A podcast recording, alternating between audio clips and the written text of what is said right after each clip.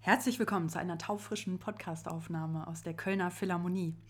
Ich bin Kathi Knees und heute geht es hier um Musik, die man so nicht alle Tage in der Kölner Philharmonie hört. Die Künstlerin, die mir gegenüber sitzt, hat im Oktober ihr Debütalbum veröffentlicht, mit dem sie am 9. November auf der Bühne zu Gast ist. Herzlich willkommen, Trace. Hi. Hallo. Schön, danke. dass du da bist, Trace. Danke sehr. Normalerweise habe ich ja die komfortable Situation, dass ich äh, ein bisschen durch die Gegend google und recherchiere, mir schon mal vorab so ein bisschen ein Bild mache. Und ich gebe ehrlich zu, ich gehe mit einer großen Neugier und Offenheit in dieses Gespräch, denn ich habe nicht allzu viel gefunden bis auf die Konzertankündigung mhm. und bin deshalb wahnsinnig gespannt, dich jetzt hier live vor dem Mikro quasi kennenzulernen. Danke. Ja, schön, dass du da bist und dieses Debütalbum. Das ist ja quasi wirklich taufrisch mhm. entstanden. Mhm. Und ich glaube, die Songs darauf sind auch noch relativ frisch, oder? Äh, ja, die Songs sind relativ frisch, aber auch, also für mich schon wieder relativ alt, weil ich das Album Anfang letzten Jahres fertig gemacht habe. Und seitdem ist einfach sehr viel Zeit vergangen, die vergehen musste, damit das quasi so fertig werden kann, dass es veröffentlicht werden kann. Und es gab so sehr viele Steps dazwischen, wie Artwork zu finden, Videos vorzuproduzieren für das Album oder für die Singles. Ähm, es gab so verschiedene Prozesse darüber, wie das Album veröffentlicht wird, also ob es quasi einen Support gibt, ob es ein Label gibt. Ich habe sehr lange versucht, ein Label zu finden und keines gefunden. Ähm, deswegen hat es so sehr lange gedauert, bis es so zu dem Punkt kam, kam dass ich so sagen konnte, jetzt will ich es veröffentlichen oder ja, ab einem bestimmten Punkt gesagt habe, jetzt bin ich ready, jetzt habe ich so ein bisschen Support für Promotion und kann aber auch nicht länger warten, weil die Songs dann schon für mich so wie zu alt sind und musste das dann irgendwie jetzt, also jetzt war so der späteste Zeitpunkt, wo es rauskommen konnte. Also für mich, deswegen für mich fühlt es sich schon so relativ alt an, weil das Album ist letzt, Anfang letzten Jahres fertig geworden. Es ist so an einem anderen Punkt in meinem Leben. Ich bin in Transition, das heißt, dann vergeht auch Zeit nochmal anders. Ähm, man dokumentiert Sachen, die dann plötzlich schon nicht mehr stimmen oder sich anders anfühlen in dem eigenen Körper, was auch total okay ist. Und ich bin damit voll integer. Also ich mag das Album richtig gerne und ich, und ich liebe auch die Songs und die haben alle so eine sehr wichtige Position in meinem Leben und in, meinem, in meiner Transition äh, und aber auch in meinem Repertoire sozusagen ja, aber ich bin auch froh, dass es jetzt draußen ist und dass ich jetzt so andere Sachen machen kann, weil es gibt schon so zwei andere Alben, die in Arbeit sind und ich habe sehr viele Konzerte seitdem gespielt, bei denen ich auch viel neuere Songs spiele. Deswegen ist es für mich auch so gut, dass dieser Release für mich auch ein Release sein darf und auch, dass ich dadurch auch loslassen darf von dem Material. Wenn du sagst, dass das so eng mit dir selber auch verknüpft ist, mit deiner Transition, mit dem, mit dem Lebensgefühl, das du in der Zeit der, des Songschreibens hast, ähm, ist das so ein bisschen wie ein Tagebuch schreiben auch für dich, wenn du einen Song schreibst? Ähm, ja, ich glaube schon. Also ich glaube, es gibt so, also es gibt dann verschiedene Arten von Songs, aber ich glaube zum Beispiel die Songs von diesem Album sind so sehr persönlich, sehr nah an mir dran, sehr nah nur mit mir. Also deswegen es gibt oder es war mir, glaube ich, an irgendeinem Punkt wichtig, so zu entscheiden, dass es eigentlich keine anderen Menschen auf diesem Album gibt. Also, dass es ich habe die Songs alle geschrieben, ich habe die Songs alle komplett aufgenommen, ich habe die Songs selber ingeniert quasi zu Hause. Ähm, ich habe alles selber produziert, ich habe alles selber gemischt, ich habe alles selber gemastert. Und das war mir, glaube ich, so für das erste Album auch so wichtig, weil das für mich so ein bisschen wie so ein Empowerment-Prozess auch war. Oder also ich habe ja eine relativ späte Transition. Also ich bin so fast 30 gewesen, als ich angefangen habe zu transitionieren.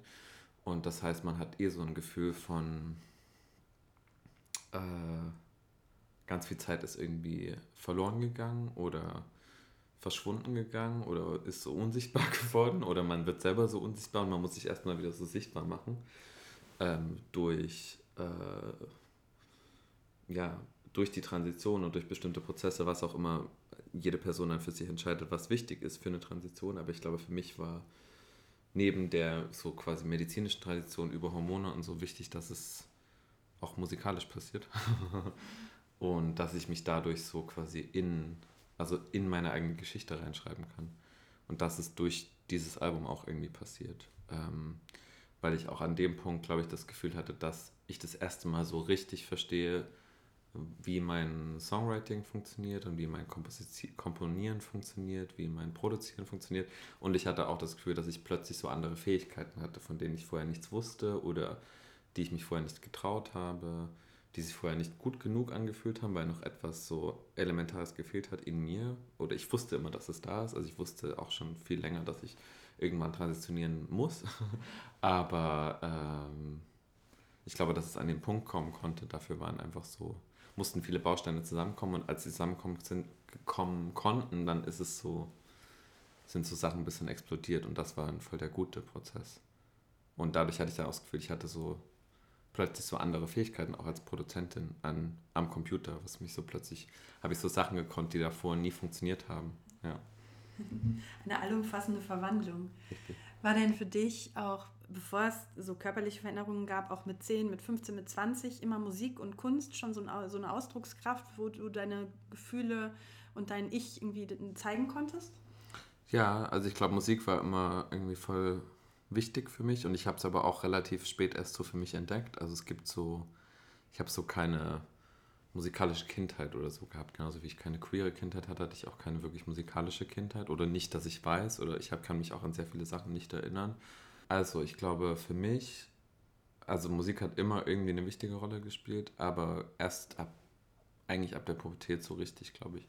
Weil ich das dann so für mich selber entdeckt habe. Und ich habe dann bestimmte Musik gehört. Und dann habe ich so wollte ich Gitarre spielen zum Beispiel. Und dann habe ich die Gitarre lange verloren, weil es irgendwann sich für mich nicht mehr gut angefühlt hat, das Instrument. Ähm, es hat sich so lange, glaube ich, so auch, also weil Musik, also die Gitarre an sich oder auch E-Gitarre ist so ein sehr, ich würde sagen, in der Repräsentation ist es so ein sehr maskulin repräsentiertes Instrument. Und dann auch manchmal so ja, irgendwann hat es mich einfach nicht mehr genug inspiriert. Dann habe ich so den Computer gefunden und über den Computer und über so bestimmte digitale und aber auch analoge so Sampling-Techniken, Looping-Techniken, dann habe ich irgendwann wieder zur Gitarre gefunden und mittlerweile, aber auch über dieses Album, ist dann die Gitarre wieder so zentraler geworden. Aber eben, weil sie immer auch Teil von ganz vielen anderen Sachen ist. Und genauso ist es für mich mit Musik auch. Also Musik ist irgendwann so ein bisschen verschwunden oder ich habe gedacht, ich habe nicht genug Talent dafür oder was auch immer man sich dann so reinredet. Oder es macht irgendwie keinen Sinn, dass ich jetzt Musik mache. Und es hat sich auch lange nicht so richtig angefühlt. Und dann habe ich irgendwann, irgendwann habe ich schon mal angefangen mit dem Computer Musik zu machen, so vor zehn Jahren und habe so angefangen, die Skills zu entwickeln, die ich jetzt habe. Aber ich habe auch immer gespürt, dass irgendwie etwas so fehlt. Und ich glaube, so richtig, das erste Mal richtig angefühlt hat, so Musik zu performen und dass ich mich so 100% gefühlt habe in meinem Körper, mit meiner, also auch mit meinen Performing-Skills, hat sich dann so nach der Transition, also ich habe immer gespürt, dass mich das so am Leben gehalten hat. Ich habe auch so, weiß auch, dass mich das in meiner Pubertät oder so in meiner ersten Pubertät so mir einfach extrem viel Kraft gegeben hat, weil ich da auch immer Musik gemacht habe und in Bands gespielt habe und das hat mir einfach immer so, das war der einzige Ort, glaube ich, wo ich mich so immer irgendwie ein bisschen mehr mit mir selber verbunden gefühlt habe als woanders. Und ich glaube, diese Kraft, die so immer da war, über so über 30 Jahre lang, kann jetzt auch, also da, davon zehre ich quasi immer noch so.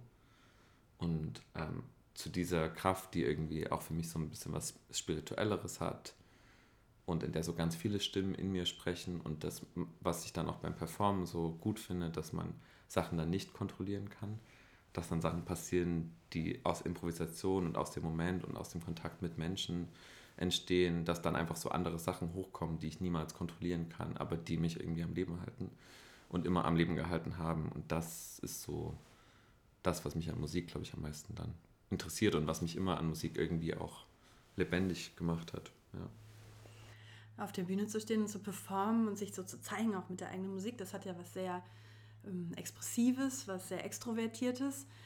War das denn in der Kindheit oder in der Jugend auch schon da? Warst du da eher extrovertiert oder also ich kenne das von mir selber so, dass ich eigentlich immer sehr introvertiert war und durch die Musik aber so diesen Zugang zum auch mal rauskommen mhm. aus sich selber, dass ich da so den Weg gefunden habe. War das bei dir auch ein bisschen so, dass du vielleicht über die Musik Sachen zum Ausdruck bringen konntest, mm, die sich so mit Worten nicht sagen ließen?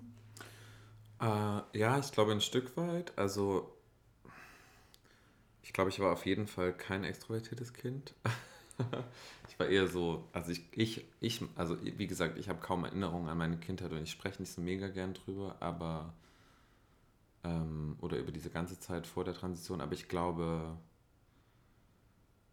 dass diese Form von so ständiger Depression und äh, Dissoziation mich einfach in so ein bisschen so ein ruhig, also mich so ein bisschen ruhig gestellt hat. Ähm, und ich glaube, dass sich das halt weniger so angefühlt hat, wenn ich mit Musik in Verbindung kam. Und dann war ich auch extrovertierter. Und dann bin ich aber wieder so zurückge, also so zurückgeschlürft in sowas anderes. Und ähm, jetzt fühlt sich das halt anders an, weil ich, äh, ich bin jetzt auch keine extrem extrovertierte Person so in meinem täglichen Leben, aber ich bin also ich bin einfach so, ich fühle mich halt einfach lebendig, lebendiger und ähm, das, es gibt nicht mehr so eine große Lücke zwischen diesen beiden äh, Welten, weil ich auch keine Angst mehr habe, das zu zeigen oder einfach auch genügend Leute habe in meinem Leben, die beide Seiten kennen und zelebrieren und ich selber tue, versuche das auch so viel ich kann zu tun und ja. Mhm. Ähm, wenn man so über deine Musik liest, also so im, Ankündigungstext, irgendwas muss man ja schreiben in so einem Ankündigungstext. Ähm, mhm. Das waren Begriffe, mit denen ich jetzt erstmal nicht so, also nicht so wusste, was sich jetzt dahinter verbirgt genau, wenn, mhm. wenn, wenn da jetzt steht Mass Rock oder fragile Falsetti oder äh, elektronische Glitches. Wie würdest du denn mit deinen ganz eigenen persönlichen Worten beschreiben, wie deine Musik klingt, was diese Musik ausmacht? Mm. Also ich glaube, was meine Musik ausmacht, ist eine gute Frage. Ähm also ich glaube, das Gute an eigene Musik zu schreiben und auch daran, dass man so, also dass ich so, oder was wichtig an meiner Musik ist ja auch, dass ich bestimmte digitale Techniken benutze, die, wodurch die Musik erst entstehen kann. Ähm, also meine Musik hätte ja vor 30 Jahren anders geklungen oder so, weil ich hätte andere Tools gehabt. Und jetzt habe ich halt diese Tools, weil ich in dieser Welt lebe und dann klingt es halt irgendwie so. Ähm, und was, glaube ich, so wichtig ist an, für mich an meiner Musik, ist, dass ich so sehr versuche, sehr ehrlich so mit meinen Referenzen umzugehen und mit meinen Influences und die auch so offen zu legen in der Musik. Also ich versuche nichts zu verbergen oder ich versuche mir auch nicht einzubilden, dass ich also ich glaube schon, dass das irgendwas ich mache irgendwie auf eine Art neu ist oder anders ist als andere Sachen, aber ich weiß auch einfach, dass ich so aktiv ganz von ganz vielen Sachen beeinflusst bin. Ähm, und ich glaube, dass es so, für mich ist es ein sehr ehrlicher und intimer Zugang zum, ja, meinen eigenen, also meinen eigenen Einflüssen, glaube ich, äh, und den Sachen, die mich irgendwie bewegen und mich berühren. Und ich habe zum Beispiel gemerkt, dass ich so einfach lange gebraucht habe, an diesen Punkt zu kommen, an dem ich jetzt bin, wo ich so manchmal Sachen mache, die ich vor fünf Jahren nicht gemacht hätte in Musik, einfach weil ich spüre, dass ich so, zum Beispiel mit der Gitarre, ich mich noch viel mehr zu so Musik verbinde, die ich irgendwann mal gehört habe als Teenagerin. Auch wenn die jetzt nicht mehr so wichtig für mich ist, merke ich so, okay, in der Art und Weise, wie ich Gitarre spiele, in der Art und Weise manchmal, wie ich singe oder schreie, gibt es trotzdem auch diese Einflüsse. Und ähm, ja, aber wie ich das dann versuche in so drei Wörtern zu sagen, das geht halt irgendwie nicht. Ähm, und ich glaube, dafür muss man es irgendwie immer so erleben. Und dann unterscheidet sich das auch von Album zu Album. Also dieses Album ist, würde ich sagen, so. Das erste Album ist so atmosphärischer Dream Pop und gleichzeitig hat es aber so sehr harte und brutale Elemente auch. Ähm, das nächste Album ist eher so für mich wie so Stadionrock, aber halt mit, mit Computer und äh, als Transfrau. Und es ist unmöglich für mich, Stadionrock zu machen. Also, aber so die Idee davon ist so, aber es ist so viel mehr, zum Beispiel verbindet sich so viel mehr mit so Emo-Einflüssen, die ich irgendwann mal hatte, wo so Schreien wichtig ist und so bestimmte so emotionale, sentimentale Gitarren-Riffs wichtig sind. Das ist zum Beispiel in dem nächsten Album noch wichtiger. Aber zum Beispiel eine befreundete Person, mit der ich neulich gesprochen habe, hat auch so gesagt, ja, man hört so ganz viele Einflüsse von anderen queeren und äh, Trans-KünstlerInnen der letzten zehn Jahre in deiner Musik und dann gibt es aber so ein grungy, ähm, Emo-Rock-Element in der Musik, was es so nicht so oft gibt in dieser Form von so meiner Bubble von MusikmacherInnen. Ähm, und ich glaube, das ist so das, womit ich so, mich so am, am wohlsten fühle. Aber ich kann eben nicht so eine, also ich nenne es immer Transgressive Pop, weil es ist definitiv Popmusik und es ist, es hat so in Transgressive steht so das Überschreitende. Es gibt aber auch das Wort Trans da drin, was mir wichtig ist, also in meinem Leben. Und es gibt aber auch das Wort Aggressive, äh, zumindest die Hälfte, also ein bisschen davon oder zwei, drei Silben davon oder zwei Silben, keine Ahnung. Ähm, und die Art und Weise, wie ich performe, was man halt auf den Alben dann ja immer vermisst, also das, und deswegen sind Live-Konzerte mir mega wichtig, ist, dass es für mich immer sehr unmittelbar sind. Also Konzerte sind extrem unmittelbar, ich mache mich so selber sehr verletzlich. Ich sehe aber auch, dass andere Menschen da sind, mit denen ich etwas teilen will und an die ich sehr nah ran will, was zum Beispiel jetzt in diesem Raum, in der Philharmonie und auch in dieser Art von Konzert, äh, in diesem Round-Ding ja gar nicht geht. Also man ist so mega weit weg eigentlich. Und das ist aber etwas, was mir so sehr wichtig ist, glaube ich, die Unmittelbarkeit. Ähm, und die spürt man auch in der Musik, finde ich. Und in der um die Unmittelbarkeit hat etwas Transgressives, also etwas, was überschreitet. Und hat aber auch was Aggressives in der Art und Weise, dass man sich dem eigentlich nicht entziehen kann. Und es kann sein, dass es ganz vielen Menschen viel zu viel ist.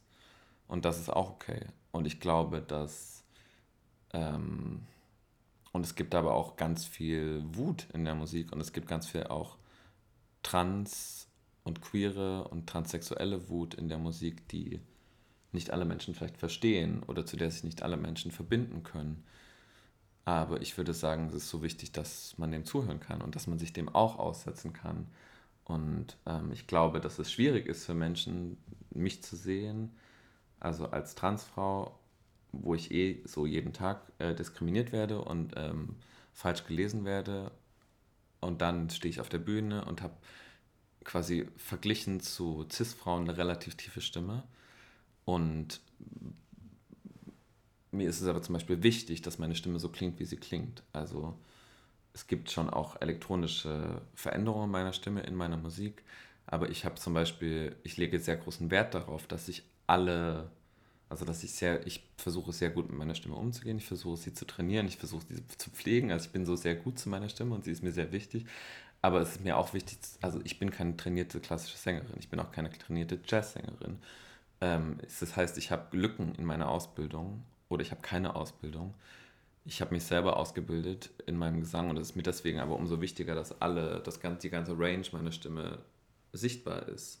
Und das heißt, wenn ich zum Beispiel schreie in meiner Musik und dann schreie ich immer wieder, uh, this is for the sisters that we've lost, this is for the siblings that we will lose, this is for the trans kids that we've lost, this is for the trans kids that we have, uh, that we will lose, dass das, glaube ich, wenn ich das immer wieder schreie und das so zwei Minuten lang mache, dass es, glaube ich, schwierig ist für Menschen, das ähm, zu verdauen, ähm, weil es quasi nicht das ist, was man von Popmusik erwartet, weil es so verdaulich sein muss oder soll.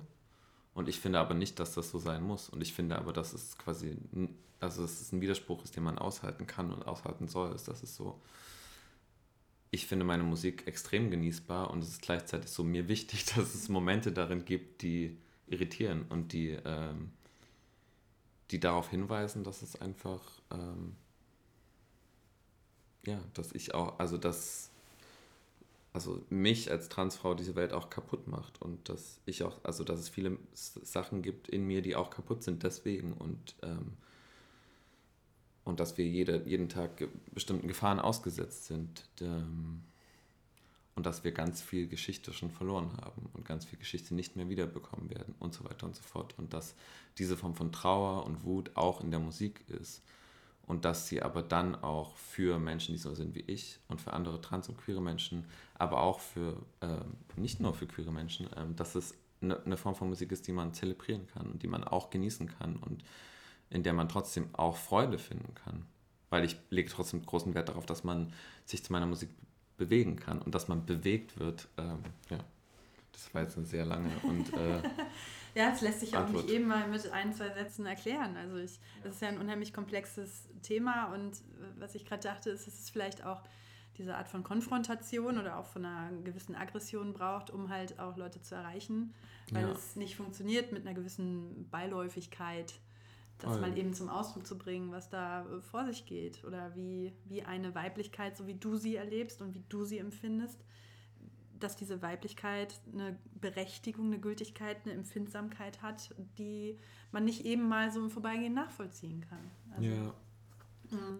Was würdest du denn sagen, wo man, wo man denn ein Gefühl für deine Beziehung oder dein Suchen und dein Finden deiner ganz persönlichen Weiblichkeit in der Musik auch finden kann? Wo man das finden mhm. kann in der Musik?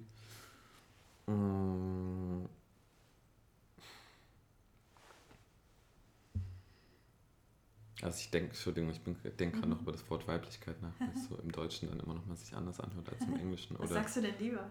Also, oder wie, wie, wie empfindest du das? Doch, ich glaube, ich sage meistens Transweiblichkeit Aha. oder so und dann aber meistens so eher Femme oder so. Mhm.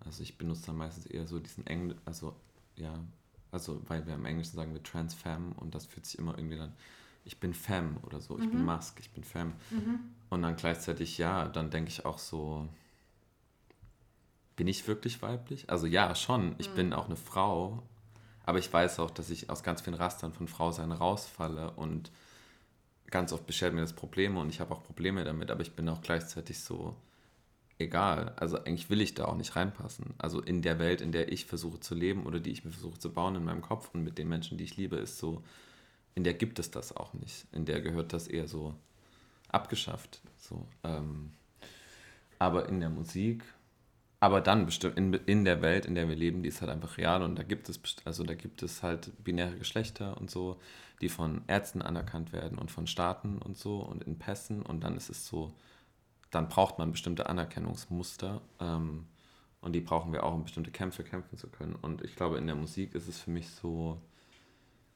überall. Also ich gibt, es gibt quasi keinen Ort in der Musik, in der man nicht meine Form von Weiblichkeit oder Geschlechtsausdruck spürt, weil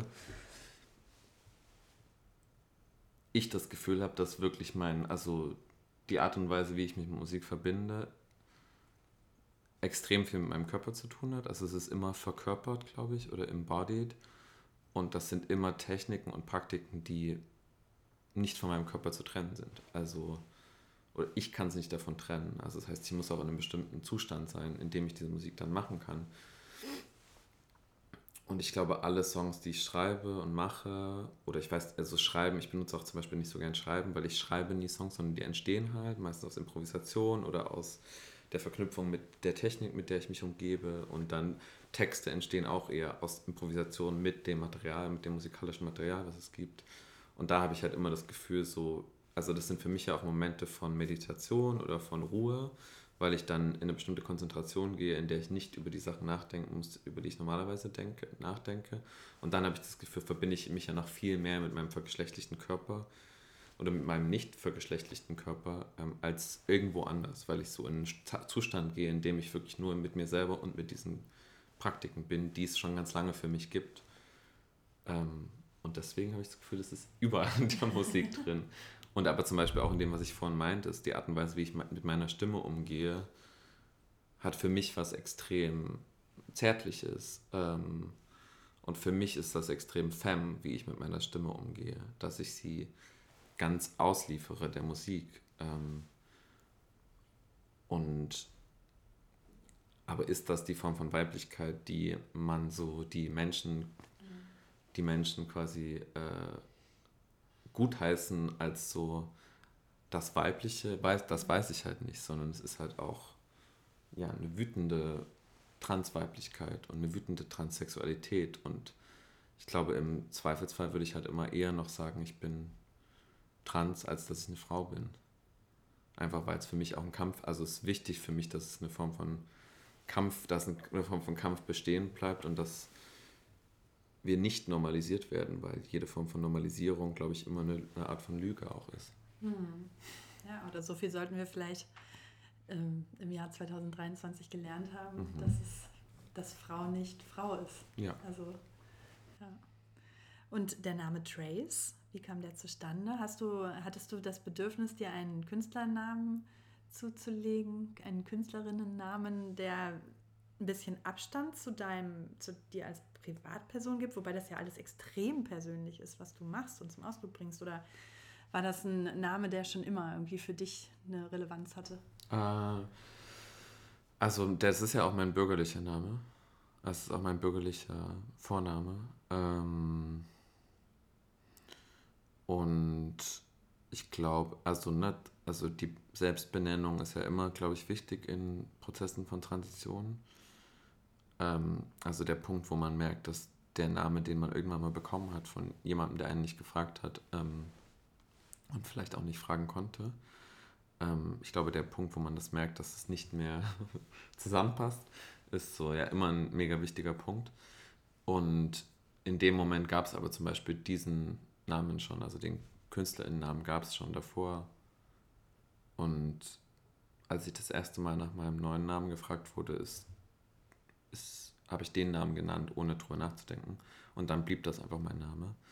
Und als ich dann irgendwann drüber nachgedacht habe, unter welchem Namen ich das Album veröffentlichen will und Konzerte spielen will, war es eher so, dass also wir am Anfang noch überlegt haben, ob wir noch was dazu erfinden zu diesem Namen, was quasi wie ein Nachname ist, also ein künstlicher Nachname. Und dann irgendwann habe ich gemerkt, dass, dass sich das nicht so richtig anfühlt, dass es so, ja, also ist halt, also das ist halt mein Name und darunter findet die Musik statt.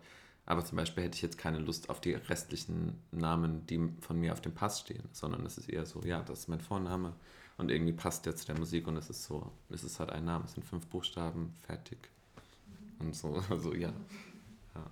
Und ich mag einfach den, also ich finde den Namen gut. Ich find, liebe meinen Namen mittlerweile. Oder diesen Namen liebe ich, ja. Ähm, du sagtest vorhin irgendwann, du guckst nicht so gern zurück, sondern, ne, also du bist im Hier und Jetzt oder guckst auch gerne nach vorne. Also gibt, gibt es so Visionen und auch ähm, Fucking and Dreaming ist ja der Titel deines Albums, also Dreaming, Dream Pop. Ist das was so, was dich so antreibt, auch so das, das Träumen, die Vision, wie, wie es weiter, der Blick in die Zukunft, die Lust daran, dich und auch die Musik noch weiter zu entdecken?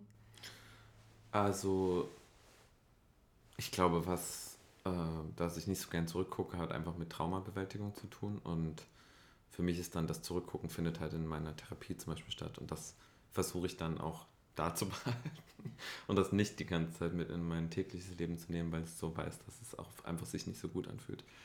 Ähm, deswegen ist so, ja, etwas, was ich versuche und worin ich nicht so gut bin, ist jetzt, also präsent zu sein und jetzt im Moment zu sein und auch so in die Zukunft zu schauen. Das sind aber beide Sachen, die ich nicht so gut kann, aber ich übe das.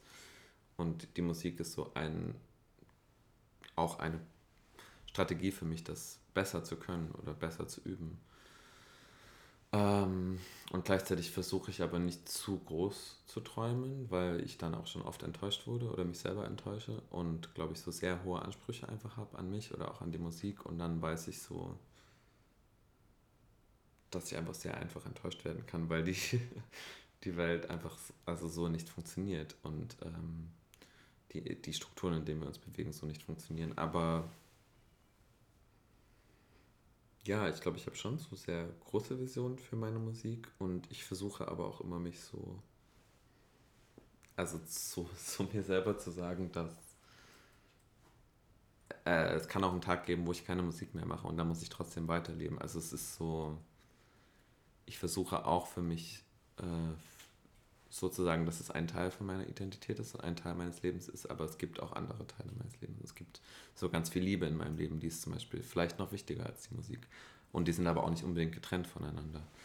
Ähm, und ich glaube, mein größter Wunsch oder was, wonach ich so immer noch strebe, glaube ich, ist, dass ich einfach Lust habe, dass die Musik sichtbarer wird, dass mehr Menschen das ähm, hören können ähm, dass es ein bisschen mehr Unterstützung gibt für dieses Projekt. Ähm, und dass ich so wenigstens die nächsten zwei Alben, die ich so geplant habe, noch machen kann. Und das ist so, dass es sich besser anfühlt als dieses Album, weil dieses Album war schon auch sehr anstrengend, einfach weil ich sehr viel davon alleine machen musste. Und ich glaube, so meine Ansprüche sind nicht so mega, also meine Ansprüche an mich selber sind mega hoch, aber ich versuche, die, also die an, an das Projekt runterzuschrauben und sozusagen das, was ich mir gerade wünsche, ist ein bisschen mehr Support, ein bisschen mehr Liebe für das Projekt und dass ich in Zukunft nicht alles alleine machen muss. Was ich eh auch nicht mache, aber ganz viel von dem Album habe ich alleine gemacht. Und ich habe auch mega viel Support, aber es ist so für bestimmte Sachen wie Booking, ähm, Kommunikation mit äh, Venues, Kommunikation mit ähm, Promotern, was auch immer. Dafür brauche ich einfach so Unterstützung und die habe ich gerade nicht so viel. Und dann wünsche ich dir, dass das Konzert am 9. November auf jeden Fall dazu beiträgt. Danke.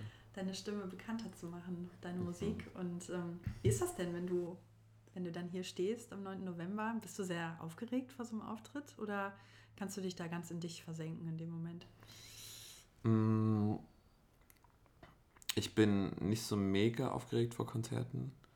Also so kurz davor bin ich so ein bisschen nervös, aber eher so bubbly, dass ich mich so freue, glaube ich.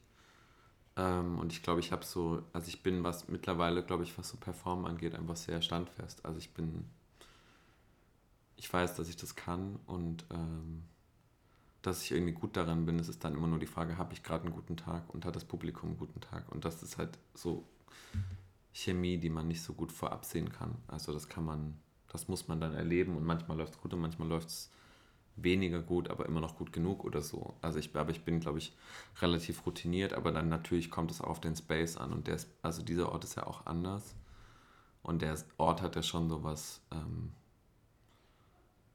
äh, wie sagt man, intimidating, also sowas, ähm, so ein bisschen einschüchtern. Also einschüchterndes, ja. Und äh, das liegt daran einfach, dass es halt so ein Prestigeort ist und äh, dass der Raum auf eine bestimmte Art und Weise aufgebaut ist, dass er so eine Geschichte hat, die mit mir nichts zu tun hat. Ähm, und da, also ich bin es ja gewöhnt, eher so in dunklen Räumen oder so zu spielen, wo halt Partys auch stattfinden oder so. Und gleichzeitig weiß ich aber auch, dass die meisten Bühnen, auf denen ich spiele, so gerade zu klein für mich sind. Also das heißt, ich denke auch so ein bisschen, ja, natürlich soll ich in der Philharmonie spielen. ähm, oder auch auf anderen, also an anderen Orten, die einfach so gut genug ausgestattet sind, ähm, um so Shows einfach auch zu, zu supporten, wie ich mir das vorstelle und wie ich finde, ganz viele Menschen es verdient haben, sie zu spielen. Und deswegen so freue ich mich darauf, aber ich kann natürlich nicht vorab sehen, wie es mir dann in diesem Raum geht, weil es schon für mich natürlich. Ja erstmal denke ich natürlich immer, ich gehöre da nicht hin und dann muss ich mich so beruhigen und sagen, nein, es ist äh, schon auch voll, voll okay, dass es viermal im Jahr Popkonzerte gibt in der Familie oder wie auch immer. Also es ist so und dass meine Musik da auch hinpasst und das glaube ich auch, dass es irgendwie eigentlich voll der gute Ort ist, um dieser Musik zuzuhören. Ja. Und den Rest macht die Magie des Moments. Richtig, ja. Ist voll schön mit dir zu sprechen. Ebenso. Vielen, vielen Dank für deine Zeit. Danke dir auch, danke für deine Vorbereitung und so. Ja. Schön, dass wir dich hier haben in der Kölner Philharmonie am 9. November. Mhm. Und das hier war wieder eine Podcast-Folge aus der Kölner Philharmonie. Ich bin Kathi Knees und sage Tschüss und bis bald.